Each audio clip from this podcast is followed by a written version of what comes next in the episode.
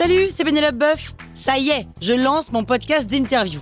Il s'appelle On tisse la toile et c'est un podcast qui révèle la face cachée des invités. Et d'ailleurs, mes invités, ce sont des CEO et des célébrités comme Gad Elmaleh, Jean-Michel Apathy, My Better Self, Rose Eberstein, Mireille Dumas.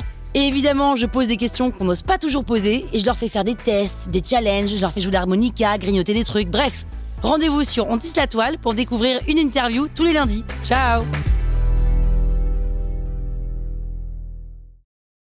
La toile sur écoute. Salut, c'est Caroline Jurado. Vous avez envie de capter la crypto? Vous êtes au bon endroit. Un épisode par jour et vous aurez fait le tour. Vous allez devenir riche. Power Angels. Est-ce que la crypto, au fond, ça serait pas un remède au dysfonctionnement du marché? Bon, déjà, c'est quoi ces fameux dysfonctionnements? Ça peut être plein de choses. Ça peut être le cours de notre monnaie, l'euro, qui est censé être stable, qui change. Bah oui, regarde en ce moment. Un euro égale un dollar. On n'avait jamais vu ça. Ou alors notre argent qui est censé être en sécurité, mais toujours accessible à la banque qui en fait est séquestré. Ben oui, parce que faut pas croire que les marchés financiers c'est un truc hyper stable, parce que comme pour tout, ça peut s'effondrer. Alors là, tu te dis, ouais, elle est marrante, mais la crypto, c'est pas méga stable non plus. Et tu as raison, c'est un marché qui est très volatile, mais il n'est pas dysfonctionnel.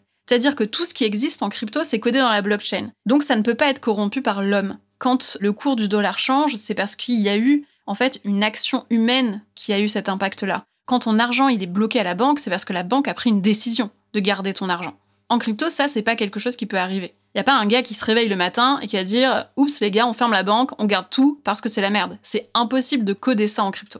Oui, rappelle-toi, on est en 2017, en plein milieu d'une crise financière mondiale. Cette crise, elle permet de nous montrer les défaillances du système financier avec des situations dingues comme à Chypre où l'État confisque les économies du peuple pour rembourser les dettes de la banque locale. Et oui, ça fait partie des défaillances dont on parlait. Donc finalement, ma grand-mère qui gardait son argent sous son matelas, elle était pas si folle. Elle était peut-être même un peu avant-gardiste. Ben, c'est la méfiance des banques et de l'État qui conduit à la création de la première crypto, le Bitcoin, on en a déjà parlé. Et en fait, son créateur Satoshi Nakamoto, il avait dû discuter avec ma mamie, c'est sûr, parce qu'il a écrit un livre blanc qui parle de la crypto-monnaie idéale pour contrer justement les dysfonctionnements du système actuel. Donc, ok, les cryptos, c'est volatile d'un point de vue investissement. Mais d'un point de vue fonctionnement, c'est beaucoup moins corruptible que les marchés classiques. Et j'espère qu'avec ça, tu comprends pourquoi est-ce que la crypto, c'est une alternative intéressante au système financier classique. Power Angels, la toile sur écoute.